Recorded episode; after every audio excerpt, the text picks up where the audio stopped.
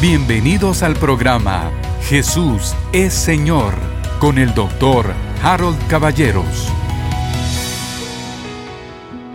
Buenas noches, queridos hermanos. Que la paz de Dios llene sus corazones, sus hogares y por supuesto sus familias. ¿Cómo se produce un milagro? ¿Cómo se produce un milagro de sanidad divina?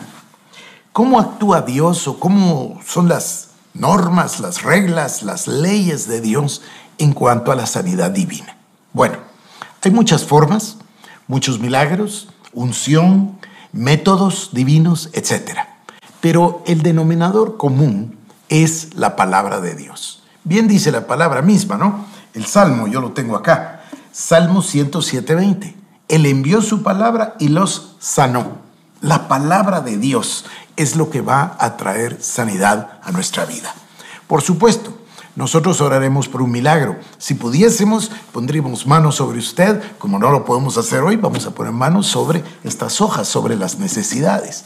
Pero lo importante, querido hermano, querida hermana, es que nosotros aprendamos, meditemos, confesemos la palabra de Dios. Cuando esa palabra entra a nuestro ser, entonces el Espíritu Santo que mora en nosotros vivifica nuestros cuerpos mortales y recibimos sanidad. Y más importante que la sanidad todavía es la salud divina, permanente salud divina.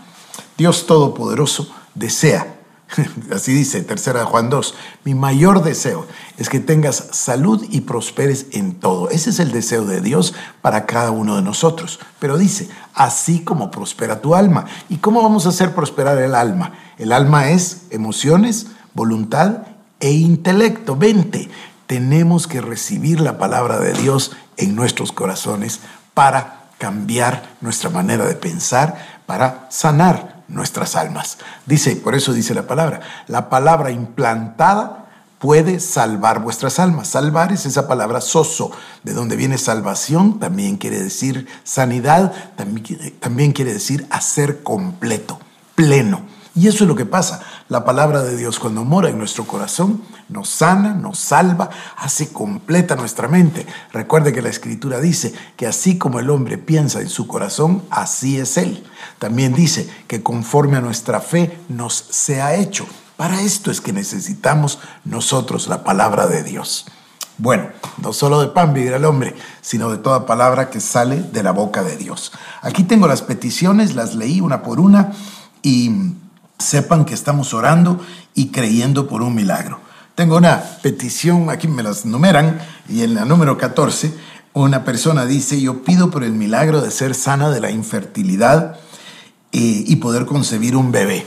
Qué, qué lindo, hermana. Estamos orando con usted y por usted para eso. Y eh, yo estaba buscando en mi mente mientras leía las, uh, las peticiones, estaba buscando un testimonio para compartirle. Le voy a contar esto, en especial a, a la hermana que pide esta oración particular. En una ocasión el Señor trajo sobre mi vida una unción precisamente para sanar a las personas de infertilidad. Y yo estaba viajando en Sudamérica y me pasó muchísimo en Argentina, pero muchas personas. Y luego en Brasil. Y una gran cantidad de personas vinieron al altar a pedir oración y a los 9, 10, 12 meses tenían sus bebés. Tanto así que cuando regresé a Brasil, una hermana, miren ustedes, Dios, Dios a veces tiene mucho sentido del humor. Una hermana que era muy cercana al pastor que me invitó, le dijo, yo no vengo porque viene caballeros, viene caballeros y yo no quiero tener más bebés, así que yo no voy a venir a la reunión. y miren lo que a mí me pasó. Cuando estamos aterrizando yo noto que un relleno en un diente se me había roto. Entonces al bajar el aeropuerto le dije yo al pastor, necesito un dentista. Ah, no hay problema, me dijo, tenemos una hermana dentista fantástico y me llevó justo a la clínica de la hermana. la hermana al año siguiente tenía un nuevo bebé. Así que me parece que ese es un milagro maravilloso, un testimonio hermoso y por supuesto que estaremos orando por usted, querida hermana. Estoy seguro que Dios le quiere conceder los deseos de su corazón. Bueno, vamos a la palabra. Hoy quiero llevarles a uno de mis pasajes favoritos y por supuesto que yo tengo muchos pasajes favoritos y por supuesto que usted ya conoce que yo siempre digo que toda la palabra es extraordinaria. Es que así es. Este es un recuento de un momento vivido por nuestro Señor Jesucristo, narrado en el Evangelio de Lucas, en el capítulo número 4. A mí este, este pasaje me parece maravilloso. Voy a leer del verso 14 al 21. Eh, siempre se hace énfasis en el versículo 19, pero yo voy a leer desde el 14 hasta el número 21. Dice así, y Jesús volvió en el poder del Espíritu a Galilea, y se difundió su fama por toda la tierra de alrededor, y enseñaba en las sinagogas de ellos, y era glorificado por todos. Vino a Nazaret, donde se había criado, y en el día de reposo, este es el punto, en el día de reposo entró a la sinagoga conforme a su costumbre y se levantó a leer. Y se le dio el libro del profeta Isaías. Habiendo abierto el libro, halló lugar donde estaba escrito, El Espíritu del Señor está sobre mí, por cuanto me ha ungido para, y ahora dice, para dar buenas nuevas a los pobres. Me ha enviado a sanar a los quebrantados de corazón, a pregonar libertad para los cautivos y vista a los ciegos. Es maravilloso a poner en libertad a los oprimidos, a predicar el año agradable del Señor. Dice acá, enrollando el libro, lo dio al ministro y se sentó. Y los ojos de todos en la sinagoga estaban fijos en él. Y comenzó a decirles, hoy se ha cumplido esta escritura delante de vosotros. Qué testimonio hermoso, querido hermano, querida hermana, para nosotros que hemos tenido la oportunidad ya de pasar más de un año juntos todos los días y que nos hemos dado cuenta de que la palabra de Dios, el Antiguo Testamento, habla absolutamente de Cristo. Y que nosotros nos damos cuenta de que toda la palabra fue hecha por Él, por medio de Él y para Él. Y toda la revelación del Antiguo Testamento es la revelación del Mesías. Entonces, el Señor Jesucristo aquí les dice, lee la palabra. A mí me, llama la atención, yo me imagino este, este momento. Él pasa al frente, pide el rollo del libro de Isaías, se le da el libro, toma el rollo del libro, lo abre, encuentra el lugar exacto y dice, el Espíritu del Señor está sobre mí, por cuanto me ha ungido. Esto es maravilloso. Cristo está haciendo referencia al Espíritu Santo, pero no solo a la persona del Espíritu Santo. Dice, el Espíritu Santo está sobre mí, pero luego dice, por cuanto me ha ungido para. Está diciendo, no solo el Espíritu Santo, no solo se refiere a la persona del Espíritu Santo, sino a la acción natural de la persona del Espíritu Santo, que es traer la unción. Cuando está el Espíritu Santo hay libertad. Cuando está el Espíritu Santo hay poder. Cuando está el Espíritu Santo hay unción. Seguro que usted ha estado en servicios, en reuniones donde esto sucede. Es algo maravilloso. Es extraordinario. Y luego dice, me ha ungido para dar buenas nuevas a los pobres. ¿Qué pueden necesitar los pobres que les digan? Que no necesitan ser pobres, que ya Cristo hizo provisión para cada uno de nosotros conforme a sus riquezas en gloria en Cristo Jesús. Hay en estas peticiones varias necesidades de trabajo, necesidades de empleo, necesidades de provisión económica. Bueno, sepa por favor que el Señor Jesucristo dice, el Espíritu del Señor está sobre mí por cuanto me ha ungido para dar buenas nuevas a los pobres, es decir, a los que tienen una necesidad. Y luego dice, me ha enviado a sanar a los quebrantados de corazón. Siempre hay personas que por una u otra razón tienen lastimado su corazón. Todos nosotros hemos tenido algún dolor, alguna angustia, alguna eh, circunstancia en la que quedamos lastimados o heridos. El Señor Jesucristo está consciente y dice, el Espíritu Santo me ha ungido, me ha enviado a sanar a los quebrantados de corazón. A mí me parece maravilloso. A pregonar libertad a los cautivos. En un momento vamos nosotros a hablar de los yugos.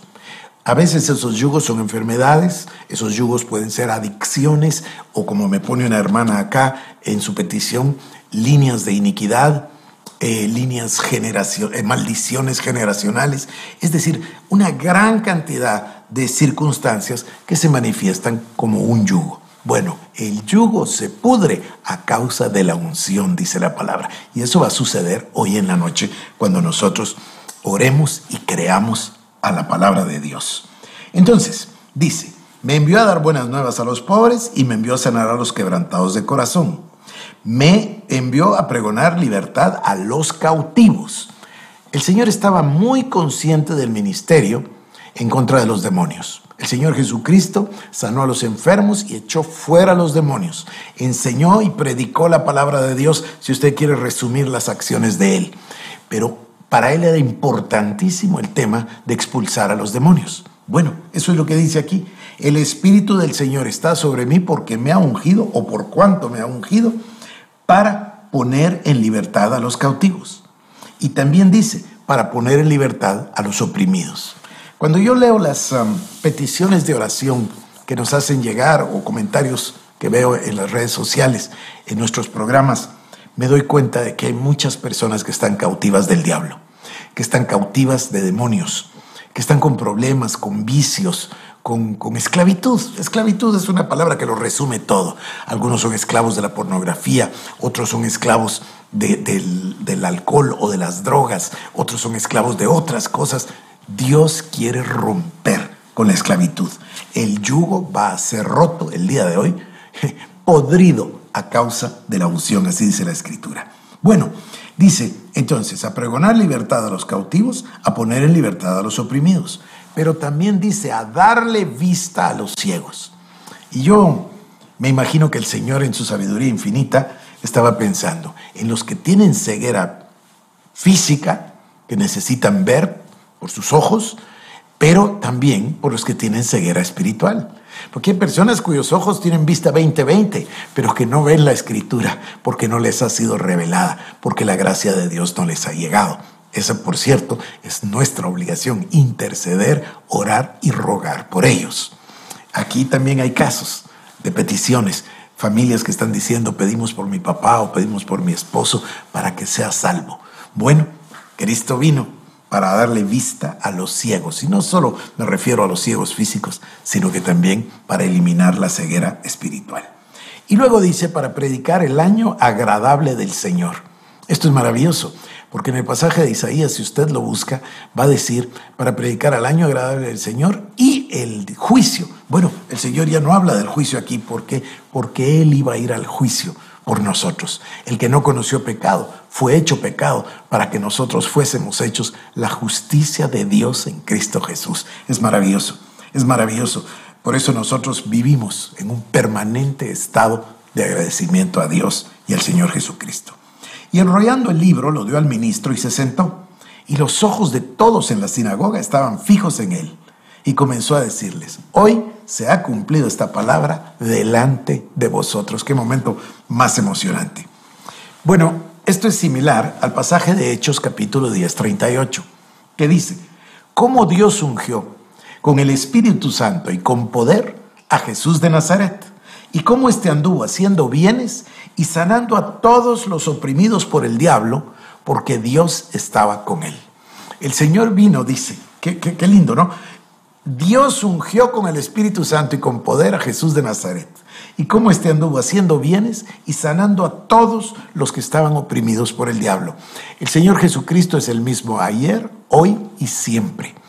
El Señor Jesucristo hace las mismas obras que hizo ayer, de eso dice el libro de Hebreos, las hace hoy y las seguirá, continuará haciendo mañana, porque Él es el mismo ayer, hoy y por los siglos de los siglos. Así que usted puede esperar que el Señor Jesucristo, ungido por el Espíritu Santo, ande haciendo bienes y sanando a todos los oprimidos por el diablo el día de hoy, en nuestros casos, en nuestras vidas. Mire, este es un pasaje que yo repito muy a menudo, Santiago 5, 14 y 15. Dice, ¿está alguno enfermo entre vosotros? Llame a los ancianos de la iglesia y oren por él, ungiéndolo ungiéndole con aceite en el nombre del Señor. Y la oración de fe salvará al enfermo y el Señor lo levantará. Y si hubiere cometido pecados, les serán perdonados. Así que si alguno de vosotros está enfermo, llame a los ancianos de la iglesia. Llame a sus pastores que estoy seguro le visitarán para ungirle con aceite y orar la oración de fe. Nosotros lo haremos así virtualmente. El día de hoy lo haremos. Le recuerdo el Salmo 107.20. El Señor envió su palabra y les sanó y los libró de su ruina, dice el Salmo. Ahora le quiero leer Isaías 53. Voy a leerle tres pasajes. Isaías 53, Mateo 8 y Primera de Pedro 2.24. Estos son los tres pasajes clásicos. Dice la escritura que todo asunto sea decidido por dos o tres testigos. Aquí hay tres testimonios claros. Uno, en el libro de Isaías 53, versos 4 y 5. Dice, ciertamente llevó él nuestras enfermedades y sufrió nuestros dolores. Y nosotros le tuvimos por azotado, por herido de Dios y abatido. Mas el herido fue por nuestras rebeliones, molido por nuestros pecados. El castigo de nuestra paz fue sobre él y por su llaga fuimos nosotros curados. Esto es, es un monumento al sacrificio de Cristo y una expresión que nos da la certeza de que Él llevó nuestras enfermedades, sufrió nuestros dolores para que nosotros ya no los tengamos. El Señor Jesucristo pagó el castigo de nuestra paz y por sus llagas fuimos nosotros curados. Luego Mateo capítulo 8, versos 16 y 17 afirma, cuando llegó la noche trajeron a él muchos endemoniados, escuche, y con la palabra echó fuera a los demonios y sanó a todos los enfermos. ¿Cómo? Con la palabra. Para que se cumpliese lo dicho por el profeta Isaías cuando dijo, Él mismo tomó nuestras enfermedades y llevó nuestras dolencias. Qué lindo. ¿Con qué lo hizo? Con la palabra. Por eso yo pongo tanto énfasis, querido hermano, en la palabra de Dios. La debemos proclamar continuamente. Una persona que tiene una enfermedad tiene la tentación de andar hablando de la enfermedad. Hay muchas personas así, ay, es que tengo una enfermedad y se saben todos los nombres médicos, así hasta complicados. Es que se trata de una tal y tal y tal y da todo el nombre y la sintomatología y dicen las estadísticas. Mire, todo eso está bien, pero no sirve para nada. En realidad lo que usted necesita es hablarle a su cuerpo y decirle, cuerpo, te alineas con la palabra de Dios. La palabra de Dios dice que el Señor Jesucristo llevó mis dolencias y mis enfermedades y que estoy sano por las llagas de Jesucristo. Eso es lo que necesitamos nosotros. Mire, yo no soy muy amigo de los doctores, viera, porque uno va al consultorio y se pone bajo la autoridad del doctor. Y hay doctores que no son muy prudentes. No estoy diciendo que todos, ni estoy hablando mal de nadie. Pero hay personas, mire, yo tengo un amigo querido, un querido amigo. Fue su esposa al médico. Y el médico de la manera más fría le dijo, usted tiene cáncer y no va a vivir más de un mes. La, mató prácticamente del susto. Por cierto, que la esposa de mi amigo vivió bastantes meses, casi un año más. Y en efecto tenía cáncer. Pero, pero, pero fue un golpe tremendo. Hay otro ejemplo que yo se lo he contado, de la hermana Dodie Austin. La hermana Dodie Austin tenía un cáncer súper serio y le dijeron al pastor Austin, ya no hay nada que hacer por ella, llévesela a su casa y mejor no le diga nada. Él dijo, no, no, no, no, no, tenemos que decirle porque ella debe decidir. ¿Y qué hizo ella? Cuando escuchó el veredicto, tomó la palabra y dijo, yo no moriré, sino que viviré y publicaré las grandezas del Señor y tomó el versículo y se abrazó del versículo. Usted puede leerlo. Estoy seguro que, existe, bueno, yo conozco el libro, pero estoy seguro que debe existir el testimonio en video. Seguramente que en YouTube eh, el, libro se llamaba Dodie Austin sanada de cáncer. Bueno, no se llamaba, se llama el libro. Seguramente que usted lo puede escuchar. Es un testimonio hermoso. Dice que había días donde experimentaba tanta molestia por la enfermedad que le llevaba hasta 60 minutos decir esa frase, yo no moriré, sino que viviré y publicaré las grandezas del Señor. Pero lo hizo y se aferró de la palabra de Dios y ahí está la hermana Dodi orando por los enfermos continuamente hasta el día de hoy. Esto me parece extraordinario. Bueno, primera de Pedro 2.24 dice, quien llevó él mismo nuestros pecados en su cuerpo sobre el madero, para que nosotros, estando muertos a los pecados, vivamos a la justicia, y por cuya herida fuisteis sanados. La sanidad es un derecho del creyente. Es evidente el deseo de Dios en la palabra de que nosotros podamos vencer a las enfermedades, derrotar a las enfermedades. No es que nosotros las derrotamos, es que les recordamos que Cristo las venció y las sufrió por nosotros para que fuésemos libres de toda, toda enfermedad. Eh, me quedé un poquito con mal sabor de lo que dije de los médicos. A lo que me refería es que a veces nos hacen ver que es un problema tan grande y que es el sufrimiento y el dolor y los síntomas y, la, y nos dejan sin esperanza. Yo lo que estoy haciendo, no estoy hablando mal de ningún doctor, no, no es mi intención, pero las palabras son muy fuertes. Uno va al consultorio cediendo su autoridad a alguien que uno considera un experto. Sí, pero es un experto en cosas naturales. Nosotros no vivimos naturalmente, nosotros vivimos sobrenaturalmente. Así que yo le aconsejaría que mejor vaya con esa actitud y se ponga debajo de alguien que le enseñe la palabra de Dios. O que mejor, el Espíritu Santo, para que le ilustre a usted la palabra del Señor. Bueno, ¿qué quiere decir un milagro? Ya lo sabe usted, ¿verdad? Una acción sobrenatural, del mundo espiritual al mundo natural. Eso es un milagro, una intervención divina.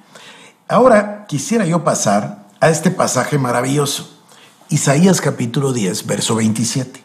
Acontecerá en aquel tiempo que su carga será quitada de tu hombro y su yugo de tu cerviz, y el yugo se pudrirá a causa de la unción. Como le dije, leí cada una de estas peticiones de oración, que por cierto le agradezco que nos las haga llegar. Leí las que estaban también en el, en el sitio, eh, en las redes sociales y veo que hay mucho dolor y mucha necesidad. Pero yo quiero decirle, sacando un resumen aquí de cada una de las palabras, acá eh, nos piden oración por mi nación, no dice el nombre, pero dice que prevalezca la verdad y la justicia divina y que salgan los espíritus de engaño, mentira, corrupción, orgullo, divisiones, contiendas de Bolivia. Mire qué lindo, por supuesto que oramos por Bolivia y por los bolivianos. Sepa usted que seguiremos orando toda la semana por usted y todo el mes en realidad. Háganos saber sus testimonios. Entonces, ¿cuál es mi punto aquí, queridos hermanos? Mi punto es el siguiente. El diablo, ya oyó usted que el Señor Jesucristo fue ungido por el Espíritu Santo y cómo anduvo haciendo bienes y sanando a todos los oprimidos por el diablo. El diablo es el que pone la opresión. El diablo es el que envía los dardos de fuego del maligno.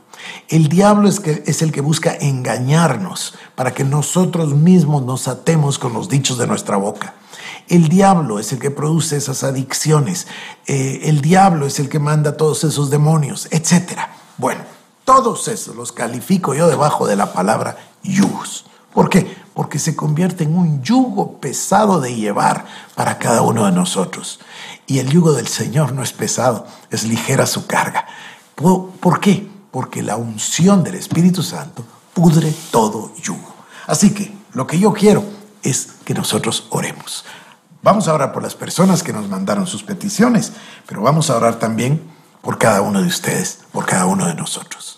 Padre mi Dios, en el santo nombre de Jesús. Señor, yo pongo mis manos sobre esta lista de necesidades como si pudiera poner manos sobre cada uno de los hermanos y hermanas enfermos. Oro, Padre, en el nombre de Jesucristo, que tú, Dios Todopoderoso, hagas un milagro en cada una de estas circunstancias, cada una de estas familias, cada una de estas personas. Te pido de una forma particular que quites la ceguera de los ojos de las personas que se mencionan acá que aún no te conocen o que te rechazan, Señor. Yo clamo, Padre, intercedo, mi Dios, para que tú abras sus ojos y las puertas de su corazón para que te puedan conocer. Oro, mi Dios, que cada yugo sea roto y que sea podrido a causa de la unción. Y te doy gracias infinitas, Padre, por este medio que nos das a través de la tecnología para poder llegar a cada hogar. En este momento, Señor, en este año que ha sido tan complicado de la pandemia, podemos estar juntos, podemos traer la esperanza que trae tu palabra el ancla de nuestras almas, como dice el libro de Hebreos. Así que mi Señor, oro por un milagro en cada vida, en cada familia, en el nombre de Jesús. Amén. Y espero que usted, hermano y hermana, lo crea con todo su corazón, con todas sus fuerzas, con toda su mente. Y ahora nos vamos a preparar para la cena del Señor. Vamos entonces a la palabra. Dice así, este es el apóstol Pablo escribiéndole a los Corintios en el capítulo número 11, en la primera carta. Porque yo recibí del Señor lo que también os he enseñado, que el Señor Jesús, la noche que fue entregado, tomó pan y habiendo dado gracias, lo partió y dijo, tomad, comed, este es mi cuerpo que por vosotros es partido. Y ahora escuche, dice, haced esto en memoria de mí. A mí eso me impresiona mucho. Asimismo tomó también la copa, después de haber cenado, diciendo, esta copa es el nuevo pacto en mi sangre. Y luego dice, haced esto todas las veces que la bebiereis en memoria de mí. O sea que nosotros hacemos esto en memoria del sacrificio de Cristo, su cuerpo y su sangre, el nuevo pacto. Y luego dice la palabra, así pues, Todas las veces que comierais este pan y bebierais esta copa, la muerte del Señor anunciáis hasta que Él venga. ¿Y a quién le anunciamos la muerte? Bueno, pues se la anunciamos a los ángeles en los cielos, se la anunciamos a todos los que nos precedieron en el Señor, la anunciamos a los demonios y al diablo y le recordamos que la muerte de Cristo los venció. no solo lo venció, sino que dice la palabra, lo exhibió públicamente. Anunciamos que el acta de decretos que nos era contraria quedó clavada en la cruz. Anunciamos y proclamamos que la muerte del Señor Jesús fuimos crucificados juntamente con Él. Morimos juntamente con Él y fuimos resucitados juntamente con Él. Y lo proclamamos continuamente. Y luego dice, que me emociona tantísimo, y entonces dice, hasta que el Señor venga. Porque cuando tomamos la cena del Señor tenemos anticipación. Decimos, Señor, ven pronto, Señor Jesús. Acelera los tiempos y ven, Señor Jesús. Estamos esperándote. Bueno, querido hermano, le quiero guiar entonces para que usted participe del cuerpo del Señor, que fue molido por nuestros pecados, que llevó nuestras dolencias y que por sus llagas somos nosotros sanados. Participemos.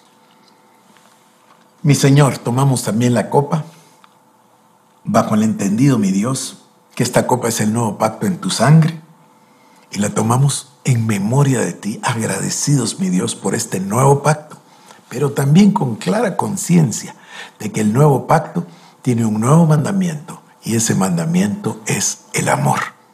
Amaos los unos a los otros, como yo os he amado, dice el Señor. Participemos, querido hermano.